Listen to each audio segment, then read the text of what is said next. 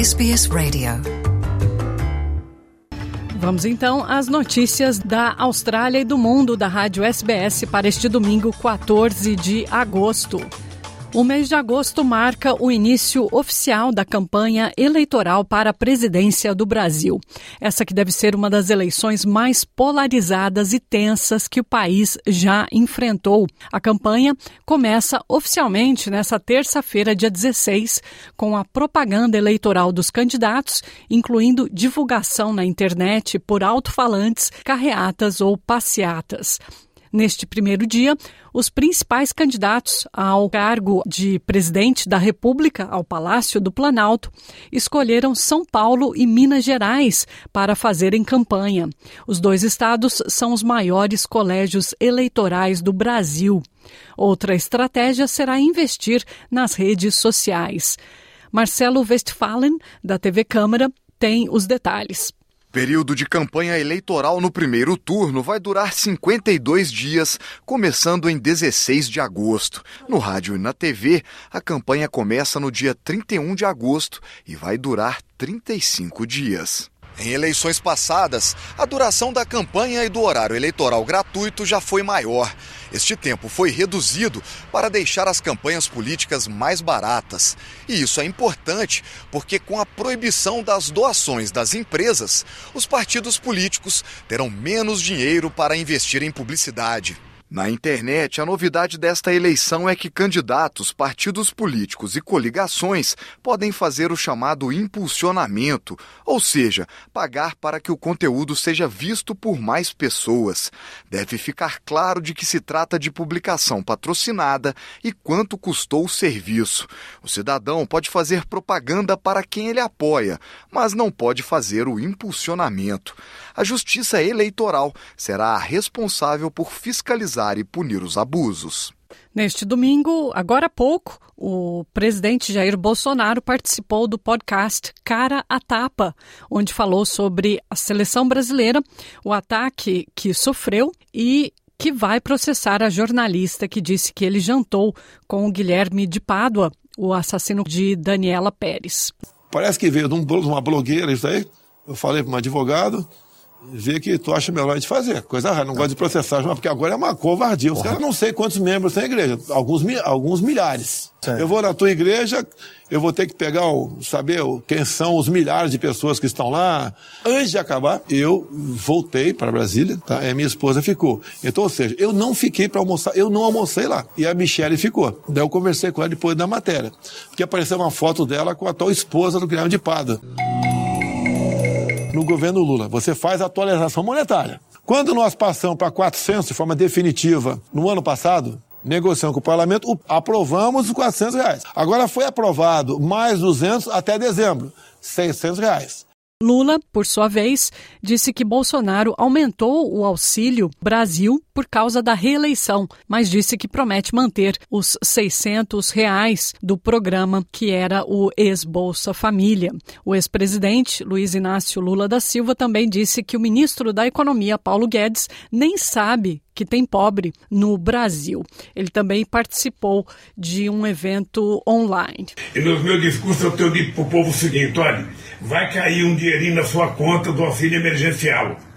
É um fundo que foi criado com objetivo eleitoral, porque o Bolsonaro poderia ter criado isso há seis meses atrás, ou um ano atrás. Não, ele deixou para criar perto das eleições. Se esse dinheiro cair na sua conta, pegue. Pegue e coma, porque senão o Guedes toma. Essa é a lógica, ou seja, quando chegar em dezembro, o povo já votou, então está tudo resolvido, acabou o fundo emergencial. E nós temos que dizer alto e bom som para o povo brasileiro: não há como acabar com o auxílio emergencial sem que a gente recupere a economia brasileira. Salman Rushdie foi retirado de um respirador e já consegue falar depois de ter sido esfaqueado mais de 12 vezes enquanto discursava sobre liberdade de expressão em Nova York. O colega autor Atish Tassir disse à mídia americana que o aclamado romancista britânico estava fora do respirador e falando. O homem acusado de esfaquear Rushdie alegou inocência em um tribunal de Nova York, ao ser acusado de tentativa de assassinato e agressão. Hadi Matar, 24 anos, compareceu ao tribunal usando um macacão preto e branco e uma máscara facial branca. Suas mãos estavam algemadas na frente dele. Ele é acusado de esfaquear Rushdie na garganta e no abdômen, quando o autor estava em um palco sendo apresentado para uma palestra. Proprietários de livrarias na comunidade oeste de Nova York, onde o autor Salman Rushdie foi atacado, dizem que ainda estão processando o que aconteceu. A dona da livraria Novel Destination, Carrie Wolfgang, diz que o ataque não a impedirá de vender os livros considerados proibidos pelo Irã em sua loja, os livros proibidos de Rushdie. That act of violence wasn't an accident. It was purposeful, willful, and horrifying to those of us who felt that we lived in a very safe community. We don't have to all agree. We can have differences of opinion, but we need to talk about them. O primeiro-ministro interino da Austrália, Richard Marles, disse que o mundo vai respirar com alívio assim que diminuírem a escalada das tensões em Taiwan. A China realizou vários exercícios militares no estreito. Os exercícios incluíram o lançamento de mísseis balísticos e ocorreram depois que a presidente da Câmara dos Estados Unidos, Nancy Pelosi, visitou a região. Marles disse à Sky News que acredita que a comunidade global quer um retorno à calma e uma situação mais pacífica no Estreito de Taiwan. From Australia's point of view, we we've been calling for a de-escalation intention uh, intentions, um, which has been underpinned by our position of not wanting to see any unilateral changes to the status quo across the Taiwan Strait. So, I mean, we, we've got to get back to that normal, peaceful set of behaviours, and I think the world would breathe a sigh of relief if we could get to that place. Um ex-intérprete afegão falou pela primeira vez sobre seus esforços para salvar soldados australianos de um ataque no Afeganistão. Farid Rahman se encontrou com a família de um dos soldados que morreram no ataque. Ele falou com a SBS News e compartilhou seus temores por sua vida um ano após a queda de Cabul para o Talibã. He was injured on the right side. Um... near the ribs. Um, he had one shot, so I had to calm that down. I mean, just just just to give him more support of coming down, and I got one in my leg. On the way back, I got three other rounds, um, which I've seen them going out of my uh, left side. A entrevista completa com o ex-intérprete do Afeganistão, Farid Rahman, vai ao ar hoje às seis e meia no noticiário da World News da TV SBS. Também pode ser vista na SBS On Demand. Forças talibãs contiveram violentamente um protesto pacífico e raro de mulheres em Cabul a favor da restauração dos direitos conquistados por elas sob o governo anterior no Afeganistão, quando era apoiado pelo Ocidente. As forças talibãs dispararam tiros de advertência, agrediram fisicamente mulheres e confiscaram seus telefones celulares. O grupo de cerca de 40 mulheres realizava sua primeira manifestação em meses na capital afegã, entoando frases pedindo por comida, trabalho e liberdade.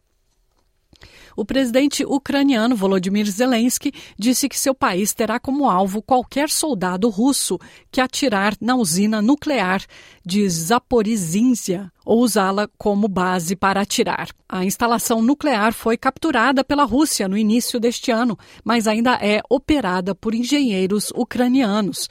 A Ucrânia e a Rússia continuam trocando acusações sobre vários incidentes recentes de bombardeios na usina, que é a maior da Europa. Falando em seu discurso, Zelensky, que não deu detalhes, repetiu acusações de que a Rússia estava usando a usina como chantagem nuclear. And absolutely all officials of the terrorist state, as well as those who helped them in this blackmail operation with the nuclear plant, must answer in an international court. It will definitely happen. And every Russian soldier who either shoots at the station or shoots under the cover of the station must understand that they are becoming a special target for our intelligence, for our special services, for our army. Documentos judiciais mostram que o FBI recuperou vários documentos marcados como ultra secretos da propriedade Mar-a-Lago do ex-presidente Donald Trump na Flórida, em uma investigação que inclui possíveis violações da lei de espionagem dos Estados Unidos. É a primeira vez que a casa de um ex-presidente é revistada em uma investigação criminal. A presidente da Câmara, Nancy Pelosi, disse que a recuperação de documentos do ex-presidente é uma situação muito séria. There are laws against the improper handling of of this material. There are laws against that, and the uh, and we have to recognize that the this this information as it is coming across, and we we don't we'll know more later, is highly classified, well above top secret. Em um comunicado, Trump disse que seus advogados estavam cooperando totalmente com o FBI. A Índia realizou exercícios militares com Oman, usando helicópteros e tanques no estado onde fica o deserto do Rajastão. O exercício bilateral é um evento anual realizado entre o exército indiano e o Exército Real de Oman. Jitesh, um soldado do Exército Indiano, disse que os exercícios ajudam a combater ameaças como o terrorismo. The exercise provided an ideal platform for the personnel of both the armies to share their experiences and develop mutual understanding of each other's approach towards modern day challenges of terrorism and regional security. A Organização Mundial da Saúde abriu consulta para mudar o nome da varíola dos macacos. A agência está realizando uma consulta aberta para um novo nome para a doença. Qualquer pessoa pode propor sugestões. A ONU News tem mais detalhes. A Organização Mundial da Saúde convocou um grupo de especialistas para avaliar a mudança do nome da varíola dos macacos.